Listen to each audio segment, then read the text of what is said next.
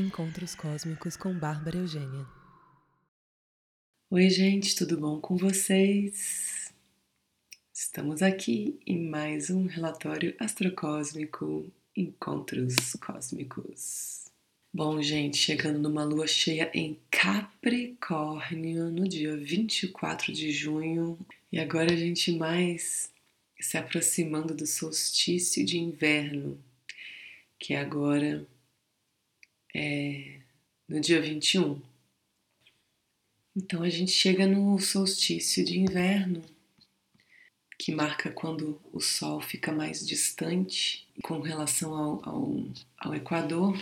E no dia anterior é a nossa a noite mais longa do ano. O solstício de inverno é um, um ritual muito importante tanto nas culturas aqui da América do Sul, tanto na, no, no para os povos aqui da América do Sul, quanto culturas pagãs, celtas, Wicca, enfim. A bruxarada toda celebra esse dia porque é um dos momentos chave de virada de energia. Aqui a gente não tem aquele frio, mas é um momento de estar mais para dentro. É o momento que a gente fez a colheita no outono e agora a gente aproveita tudo aquilo que a gente semeou, cuidou, cultivou e colheu e se prepara para um novo ciclo de plantio. Quando a gente vive os, os movimentos junto com a natureza, a gente tem uma entrega e uma confiança muito maiores. E a gente se acostuma com o ciclo da morte e do renascimento. E eu não digo da morte física, não necessariamente, mas a morte que acontece todos os dias. Eu tenho falado já sobre isso no último áudio, eu falei também bastante, porque realmente é muito importante e a gente está vivendo um período de muitas mortes, muitas mortes. E mais uma vez eu digo, é, não estou falando sobre as mortes físicas por conta da pandemia ou por conta das guerras que continuam acontecendo, por conta da vida. Digo da nossa morte pessoal, da nossa necessidade de deixar ir embora o que a gente já não é mais, mas a gente continua se agarrando por apego, por medo, por medo do novo, por insegurança. O medo é uma das energias, uma das emoções mais fortes no, no ser humano, nos seres vivos, é o que fez a gente evoluir, é o que fez a gente viver em comunidade, a gente se juntar em famílias, a gente cuidar um do outro. É o medo de morrer de ser atacado. Quanto mais a gente está com um grupo, quanto maior o grupo, teoricamente, mais segurança. Se a gente tem uma casa, se a gente tem comida, a gente come, descansa, tem um teto, tem, tem paredes, tem pessoas. Estamos seguros, teoricamente. Isso, é claro, é, uma, é uma, um, um modo de pensar completamente primitivo, mas que é o que faz a gente. É, é o nosso motor, continua sendo o nosso motor.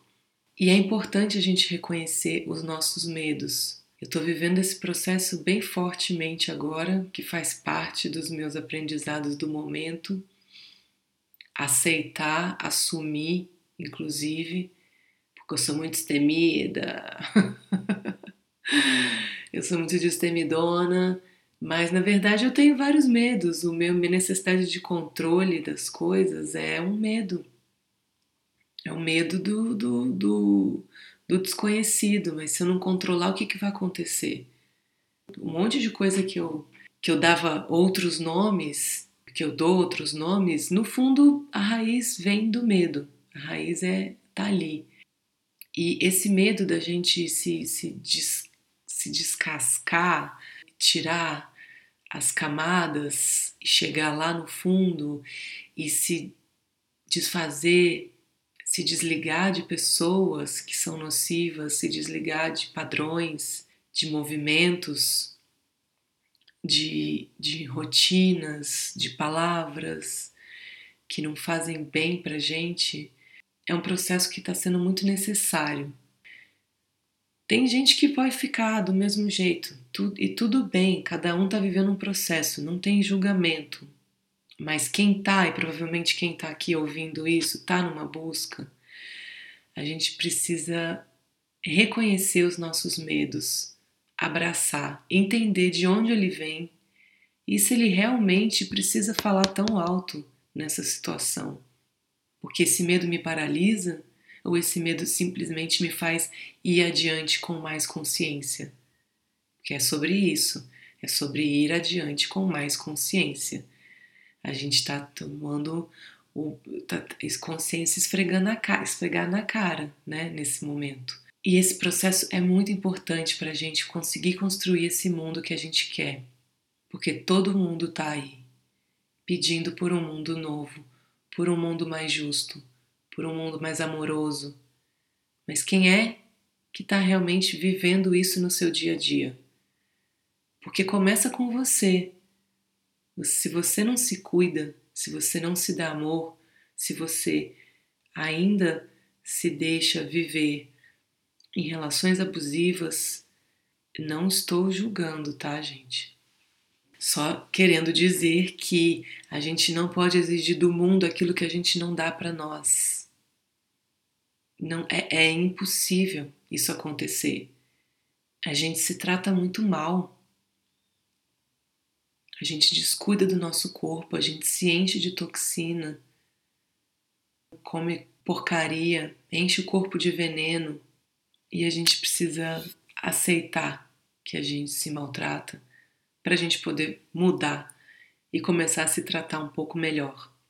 Viver os ciclos, viver os processos da forma mais profunda e mais amorosa possível é isso que, que o universo pede.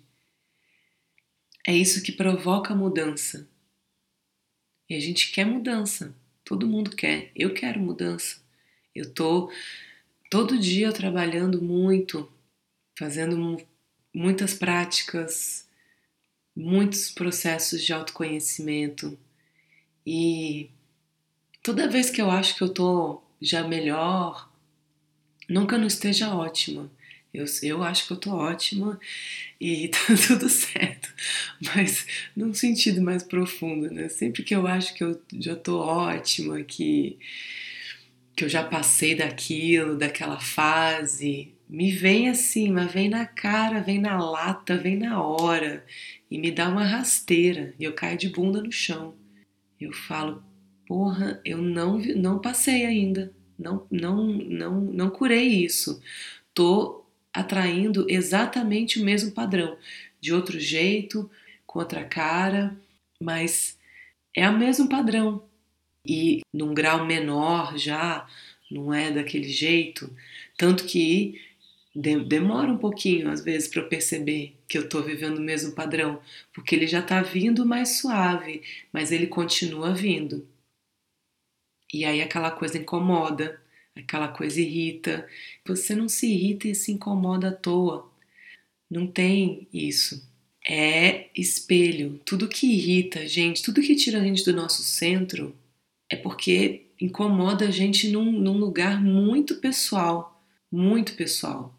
E é difícil enxergar, e é difícil assumir, é difícil, é difícil. Para mim é difícil. Mas não é impossível. E é maravilhoso é bem maravilhoso.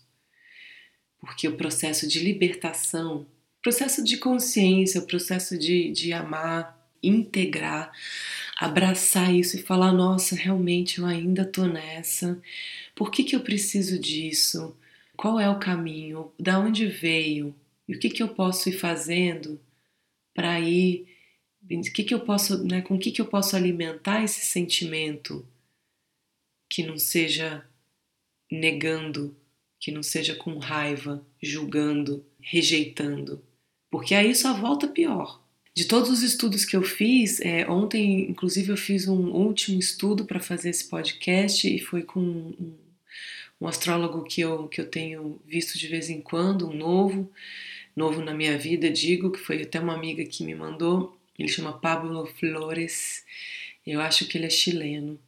Ele é muito legal, ele tem uma visão é, bem. bem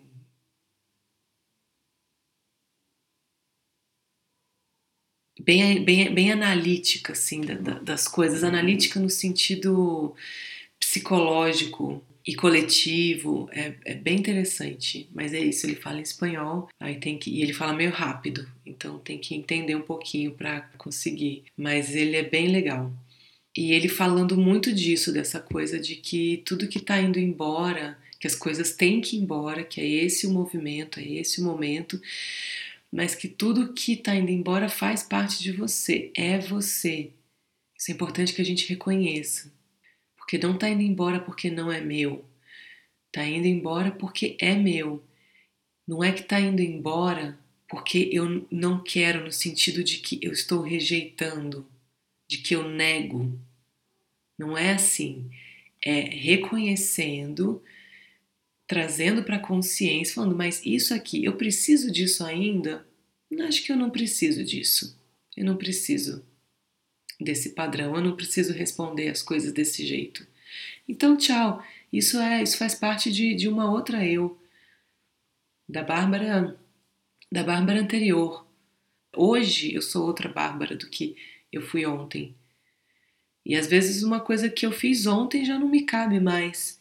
Só que eu vejo o que eu fiz, eu vejo por que, que eu fiz, eu integro isso em mim e aí eu digo, não preciso mais. E eu já sei como fazer de outro jeito. A gente está cheio de retrógrado nesse momento. Mercúrio volta a andar para frente dia 22, então é já já daqui a pouquinho. E ele fica, vai acontecer uma coisa curiosa, que ele vai ficar 10 dias no mesmo grau e esse grau de gêmeos, aí tem o, o símbolo sabiano.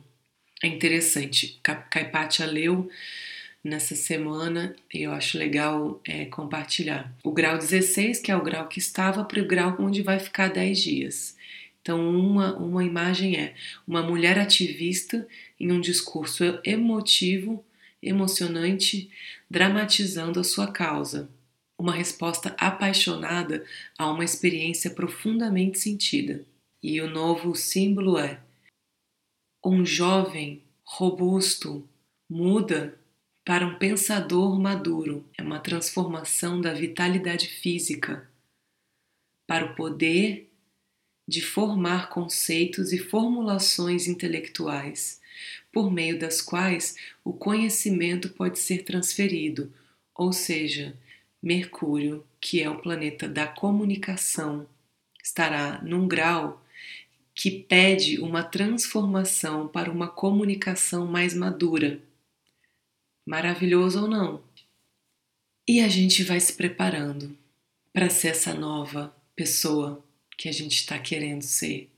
A cada dia a gente já é, a cada momento a gente já é uma nova pessoa a cada segundo morrem milhões de células no nosso corpo, a gente está o tempo todo renascendo, o tempo todo. E é legal a gente reconhecer isso. A gente não é a mesma coisa o tempo todo. Mudar de ideia, mudar de ideia é legal, faz parte. Tudo muda o tempo todo no mundo. Eu sempre cito essa música, porque ela é perfeita. Ai. Pois bem, dia 20, Júpiter entra, retro, entra retrógrado, ou seja, hoje Júpiter entra retrógrado, e dia 25 Netuno entram retrógrados. E tem uma galera que vai ficar retrógrada, retrógrada até outubro.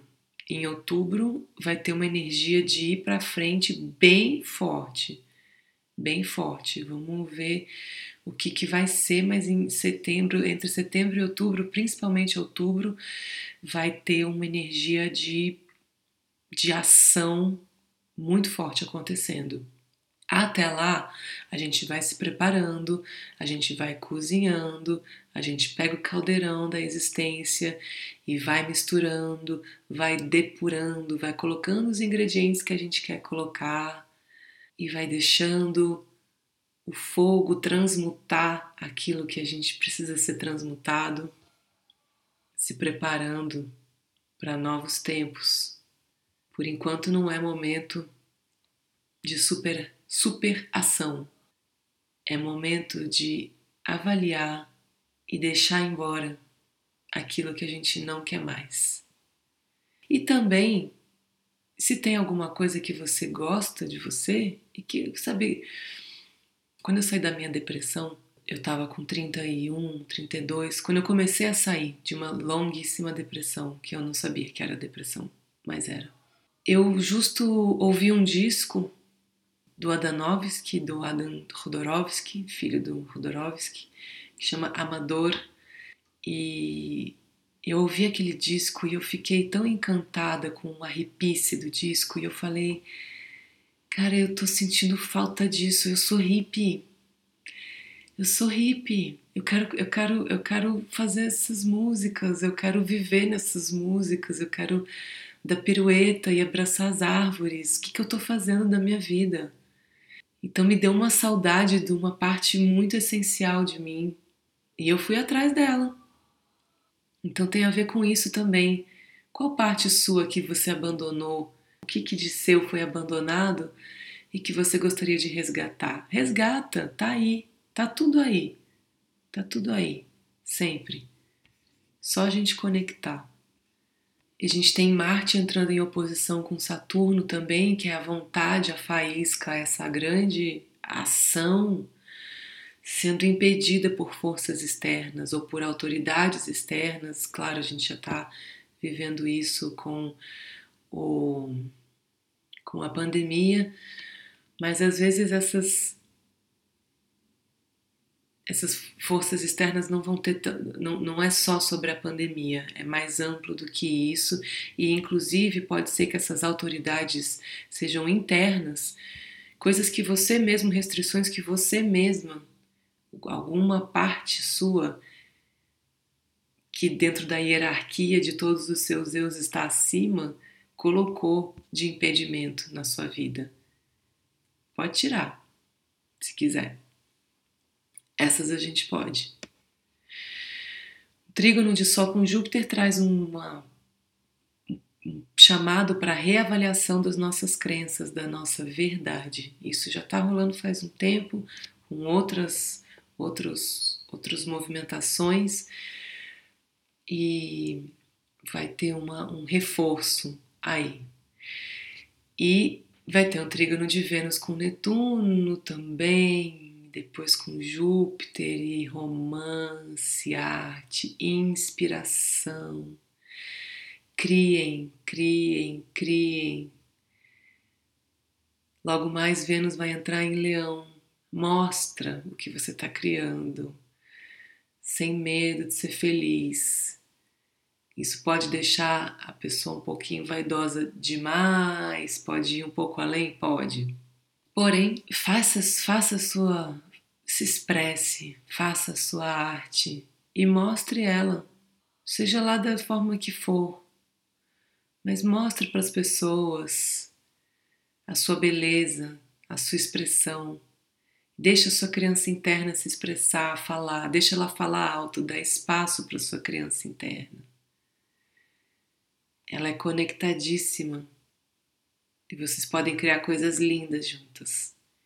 Vênus em oposição a Plutão até o fim do mês pode ficar intenso demais e dramático demais. De repente, nessas relações, nessas relações de criação, nessas relações amorosas, pode ficar intenso demais, pode ter excesso, pode ter drama. Só para ficar ligada mesmo ficarem ligados que, que se tiver um drama, não tem, não precisa do drama. O drama tem a ver e, tá, e vai estar tá todo mundo meio que vivendo um grande drama.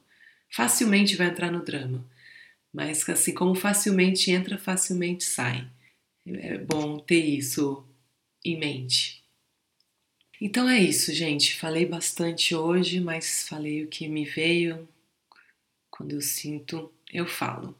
A gente fica com esse grande aprendizado: como deixar ir as coisas de forma bonita, de forma suave, honrando aquilo que se vai.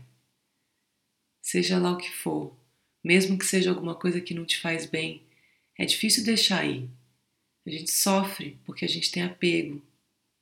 Então, como deixar ir, honrando aquilo que se vai, agradecendo pelos aprendizados, o bom e o ruim, mas simplesmente aquilo que não te serve mais. Lua cheia em Capricórnio.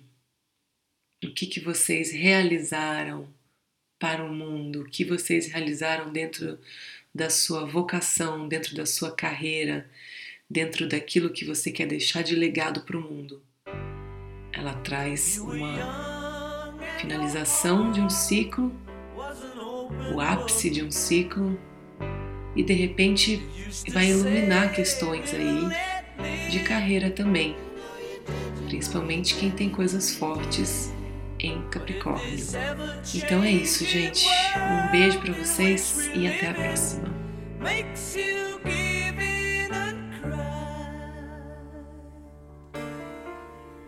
Say live and let die.